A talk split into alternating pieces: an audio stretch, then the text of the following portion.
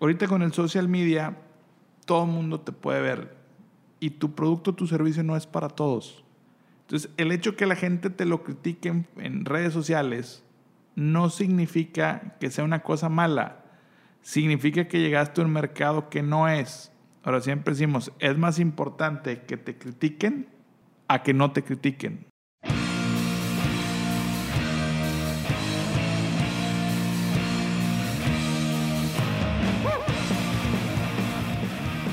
Bienvenidos a un capítulo más de Emprender es con E de Ejecutar. Espero que al día de hoy les estén gustando los capítulos.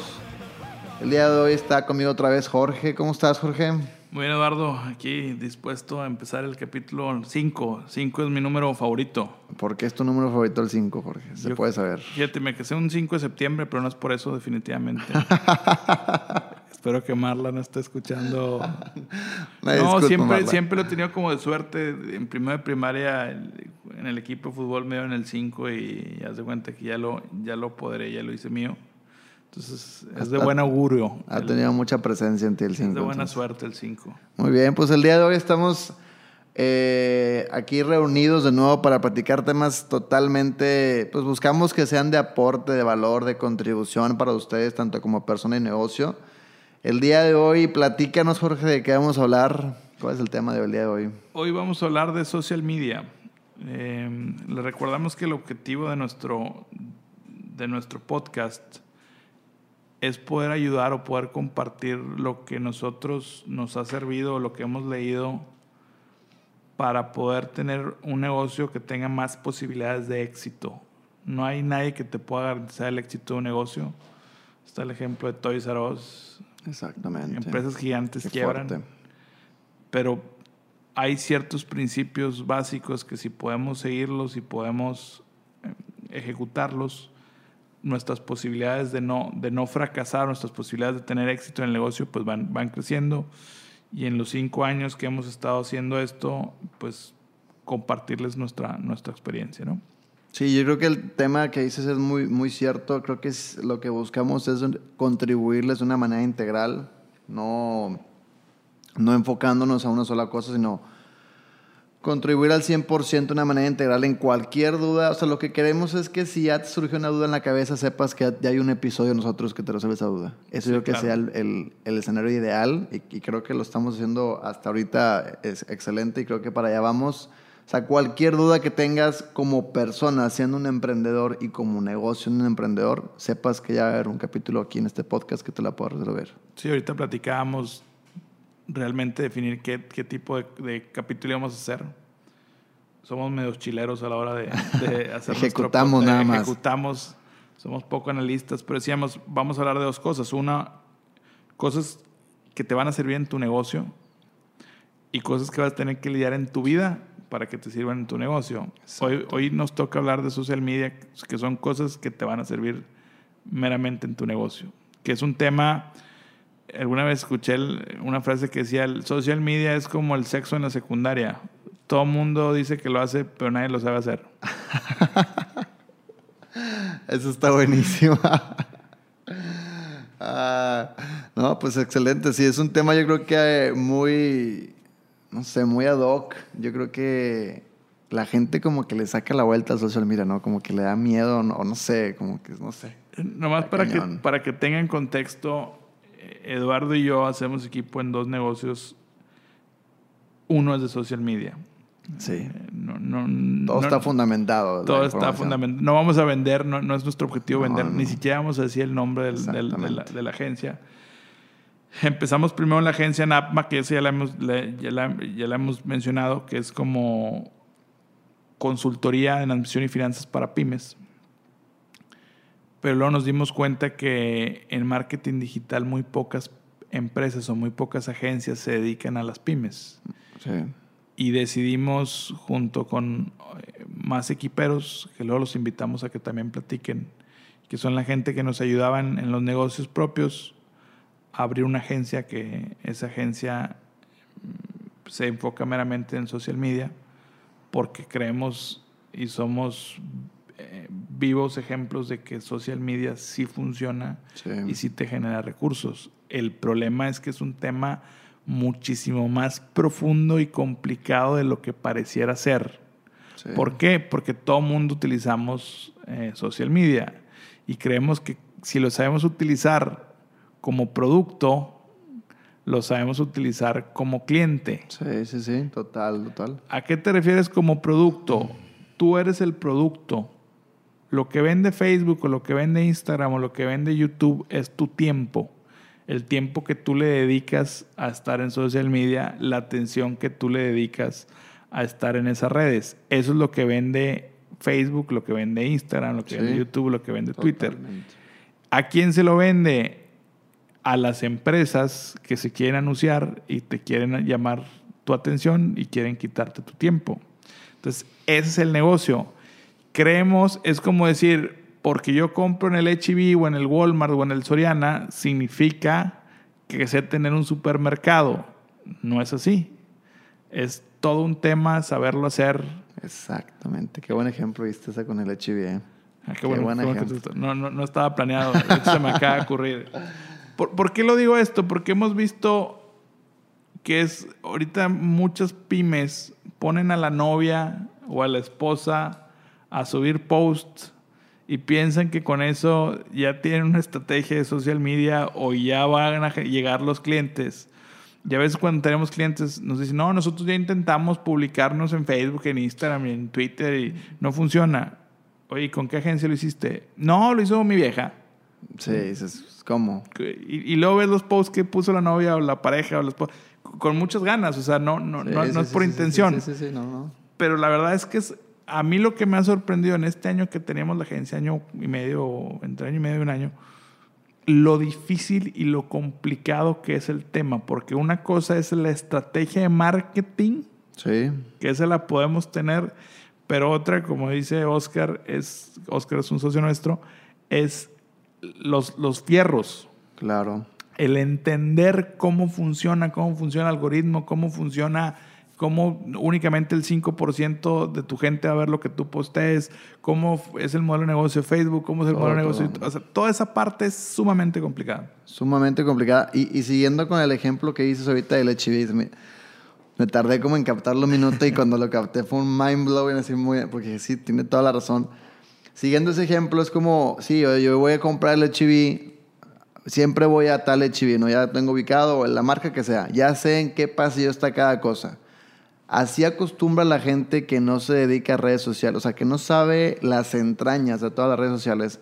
Dice, oye, pues es que yo ya sé cuándo publicar. Yo sé que tengo que publicar esto y esto y esto.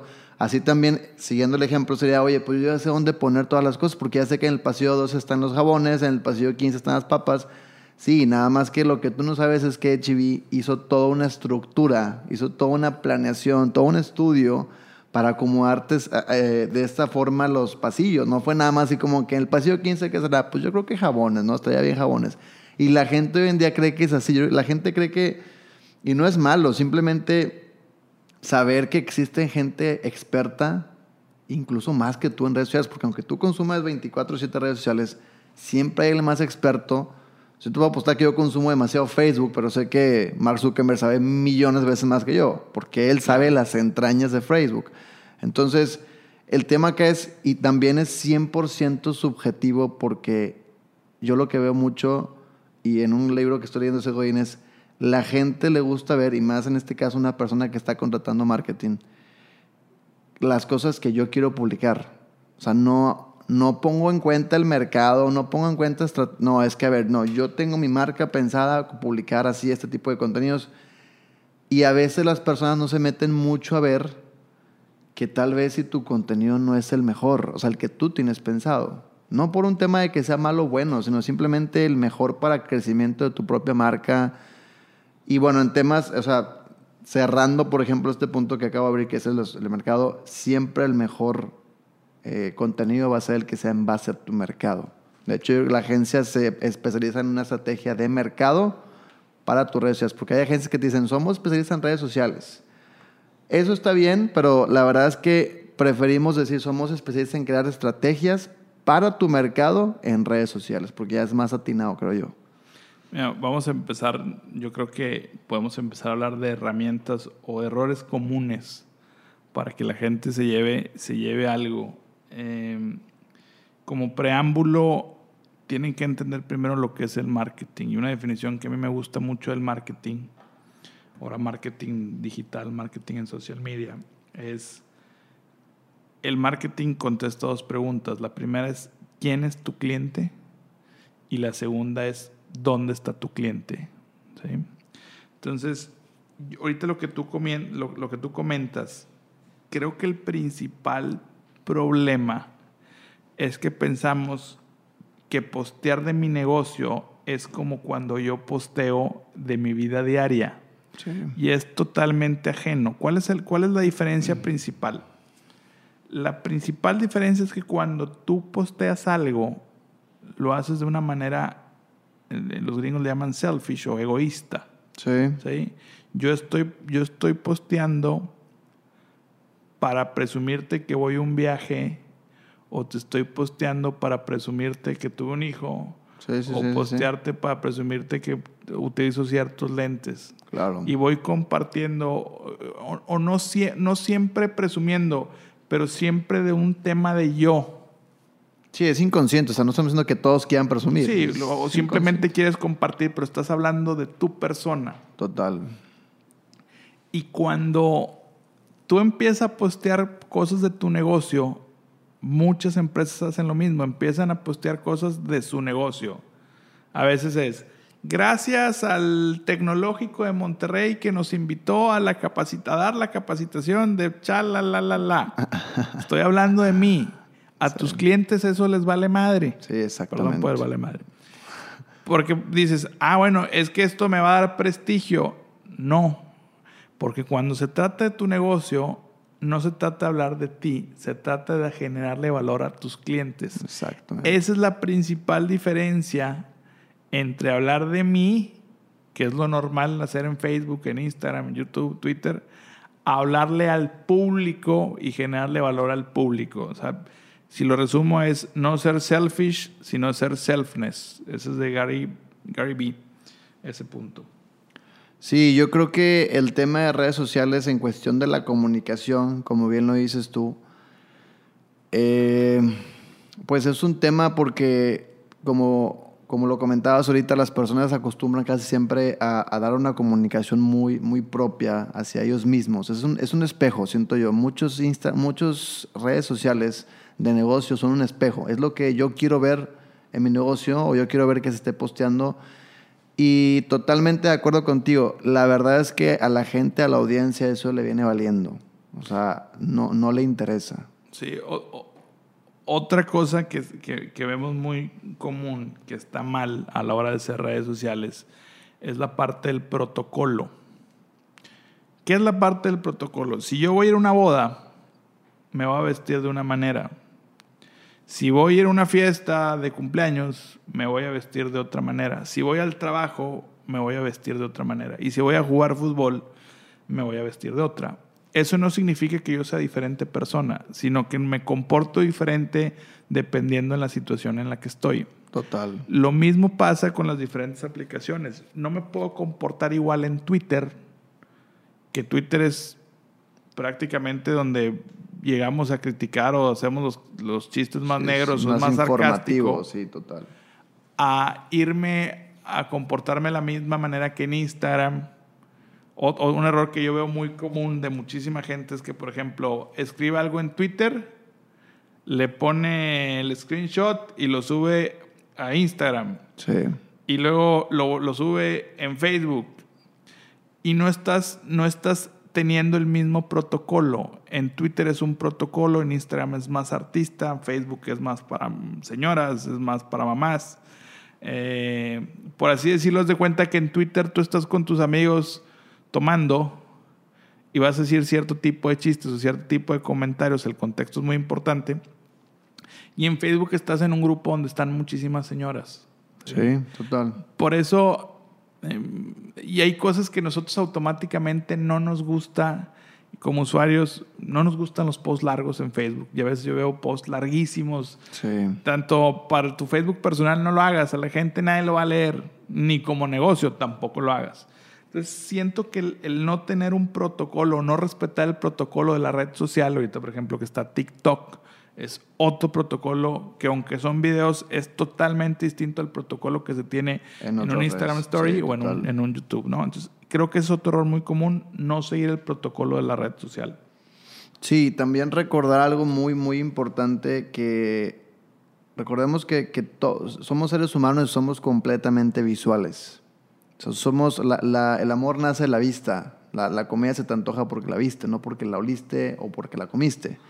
Entonces, el tema aquí es qué tanta importancia le das a la- a- al aspecto visual de tu red social, porque de repente te topas con, con de hecho traemos una marca ahí en vista que, que trae una, no quiero decir nombres, pero trae una, un- una estrategia visual demasiado cargada, y cuando digo carga- cargada es, me refiero a que la, la imagen en sí, tú la ves y, y no sabes qué te está diciendo, ¿no? No sabes, no entiendes, entonces es muy importante que si no tienes un, para, para contratar a un diseñador, pues que mínimo tengas a, a lo mejor un freelancer que sí le sepa mover a esto, que él sea el encargado, que tú no te metas para nada, porque tú no sabes de marketing, tú no sabes diseño, entonces, sí, yo soy el dueño del negocio, pero no sabes, no sabes, o sea, o si tienes conocimientos, pues rebótalos con él, pero el tema es, trata de que tu imagen se vea tan limpia como que no cueste leer. Hace ratito estaba, estábamos, estamos haciendo una certificación con una aplicación.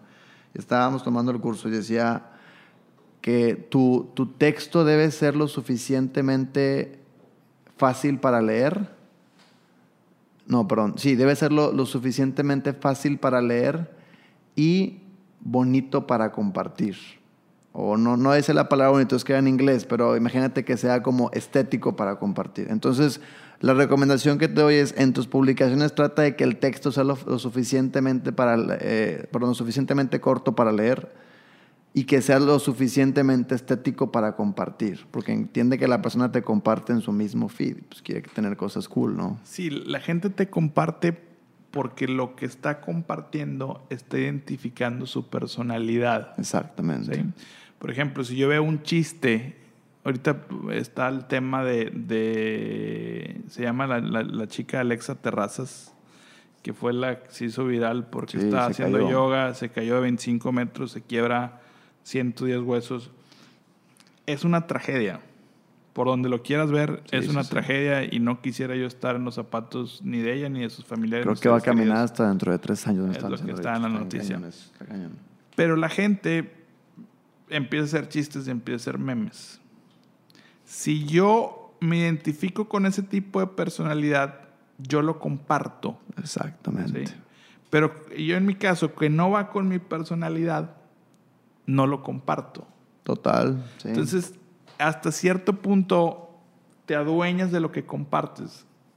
Entonces, ahí, ahí hay, hay un tema que es bien importante ver que mucha gente por eso deja de, de compartir o deja de postear para su negocio. Porque empiezan la gente, en los haters, los famosos haters. sí. El problema es que como el- el- antes, si, si yo ponía un anuncio en televisión a las 3 de la mañana, únicamente me iban a ver adultos. Y si lo ponía en la mañana, a las 10 de la mañana, únicamente me van a ver señoras. Estoy hablando de los años 90. Ahorita con el social media, todo el mundo te puede ver. Y tu producto, tu servicio no es para todos. Entonces, el hecho que la gente te lo critique en, redes sociales no significa que sea una cosa mala. Significa que llegaste a un mercado que no es.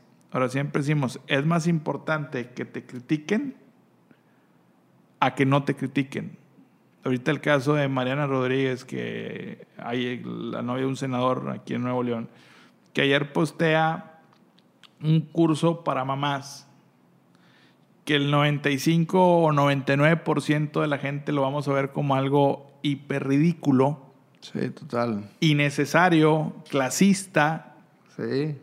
Hay un 1% de la gente que dice, yo quiero ese curso. Totalmente. Y hasta ves a la, a la- a la- a la chavita eh, sorprendida de que, pues, ¿qué les hice? O sea, ¿por qué me critican porque fui a un curso, porque quiero planchar mejor o quiero eh, trapear mejor? ¿Qué tiene de malo?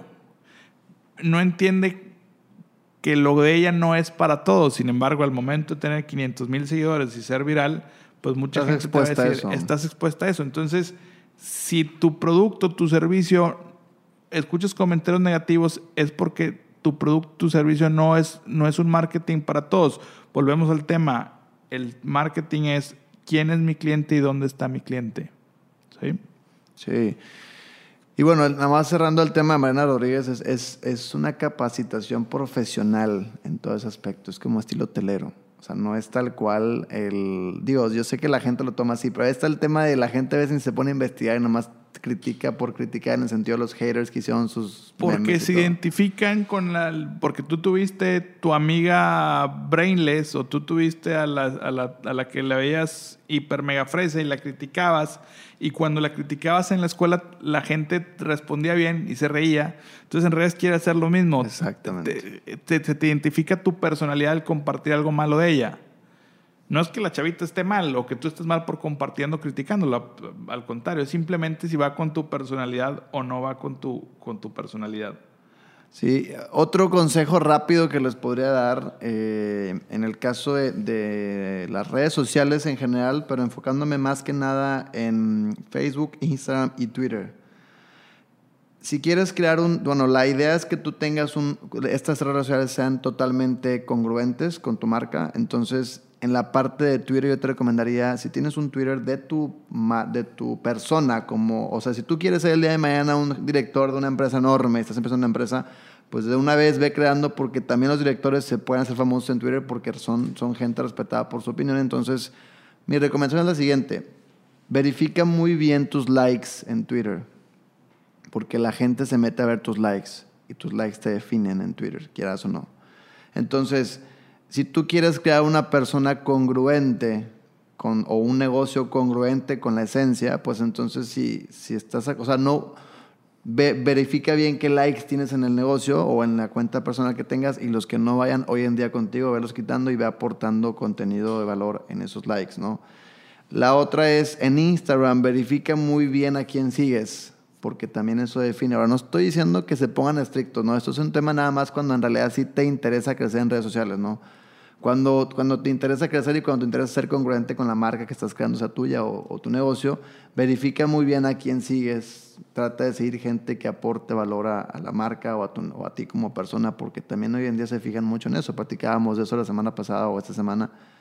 Hoy en día también las empresas hacen, hacen un cierto, como un, un, sí, un, un due diligence. Un due diligence en las redes sociales. Entonces, es importante eso. Y lo segundo en Facebook sería trata de, saberle mover, y si no, vamos para ayudarte, pero o sea, trata de saberle mover al 100% las herramientas de la página de Facebook. Hoy en día hay muchas herramientas muy buenas, trata de tener, si tu, si tu negocio tiene página, trata de ponerle la historia breve, trata de ponerle propósito de la marca. O sea, cositas muy pequeñas que aunque no parezcan están generando un cambio, porque es clásico que nos metemos una página a lo mejor de una no sé, un negocio muy bien posicionado y te metes a la página y dices, no tiene nada, ¿verdad? fotos pedorillas, no tiene nada. Y a veces te puedes meter a los al, al, Insta, perdón, al Facebook de unos tacos, pero tienen todo, tienen historia, tienen propósito, tienen mapa, tienen página de internet, tienen publicaciones, pero ahí van, oye, pues es, es un negocio que ya está estructurado. Entonces, yo creo que esas serían unas recomendaciones breves que pueden tomar a partir de ya para sus este, aplicaciones. Yo, yo quiero hablar de tres, a lo mejor me va a pasar a tiempo, pero hay tres, otros tres consejos o tres errores comunes que me gustaría, me gustaría tratar. Eh, es, se llama la ley del sacrificio, la segunda es microcontenido de alta calidad y la tercera, eh, direct marketing contra branding. Quiero nomás especificar esos, esos tres temas. Primero vamos a empezar con la ley de sacrificio, que creo que es la que más difícil de entender. Sí, ¿Cuál, ¿Cuál, es la ley de sacrificio de marketing? Pareciera que si nosotros, sobre todo esto va para los que van a iniciar un negocio o van a iniciar en social media con su negocio, volvemos a lo mismo. No es lo mismo funcionar como ser humano a funcionar como un negocio. En redes sociales, cuando tú quieres compartir algo, quieres pertenecer a una sociedad, a una tribu. Si todo el mundo va a Disneylandia, tú quieres ir a Disneylandia. Si todo el mundo se está casando, quieres compartir cuando te estás casando. Claro. Cuando tenemos un negocio es totalmente distinto. Si vamos a poner una empresa, ahorita que dijiste de tacos, vas a querer que mis tacos se parezcan absolutamente a todos los tacos que están en social media. Y la ley del sacrificio es, vas a sacrificar todo el mercado que ya existe, que ya está atacado, y te vas a posicionar de una manera muy distinta. Por ejemplo, si yo, decíamos el ejemplo del yogurt. Ah, sí. Nosotros trabajamos, tampoco podemos decir la marca, pero trabajamos con varias compañías de productos alimenticios. Y tenemos un problema que un yogurt orgánico, natural, super green, no está funcionando. Y, y, nuestra estrategia ahí es, ¿por qué no está funcionando? porque hay muchos en el mercado.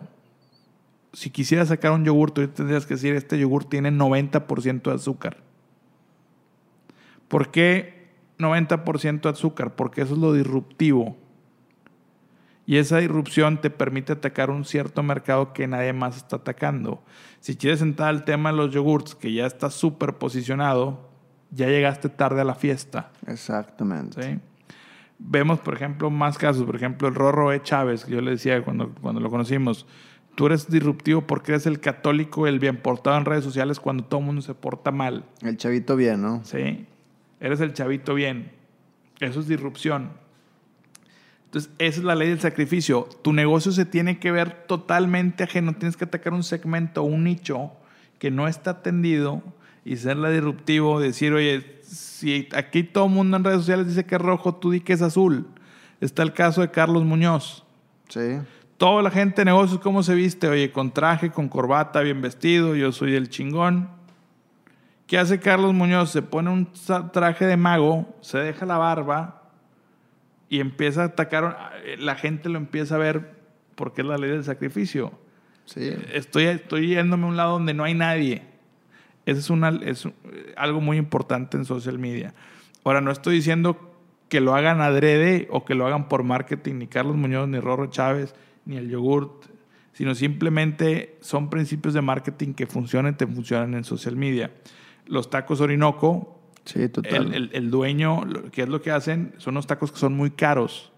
Y si tú te metes a la página de los tacos Orinoco, es una página muy fea pero el, son, los, son los mismos dueños de Anagrama, que es una agencia de marketing, son buenísimos y yo te puedo asegurar que sí lo hacen adrede y cuando salió el video viral... Es una estrategia. No, no quiero decir, no quiero asegurar, pero también te podría pensar que es adrede, ¿no? Exactamente. La otra, la otra cosa que siento que mucha gente se equivoca es que confunden lo que es branding con direct marketing. ¿Qué es direct marketing? Cuando tú le haces una oferta al público por ejemplo, me tocó ver en Instagram, cómprame. Cuando en realidad la red social debería ser más para branding, para darle más valor a tu marca. La gente no quiere, no quiere meterse a la red social para que le digas qué comprar. Hay redes sociales que sí son para direct marketing. Por ejemplo, Facebook, Mamás Emprendedoras del Sur, la gente se mete a comprar. Pero generalmente en Instagram no nos metemos a comprar. No, te metes a, observar experiencias. Exactamente. Entonces, esos, hay, redes sociales para branding y hay redes sociales para direct marketing, que son dos conceptos totalmente distintos. No pongas en tu Instagram Story, oye, ven y cómprame ya. Si no eres influencer, no lo hagas. ¿Sí?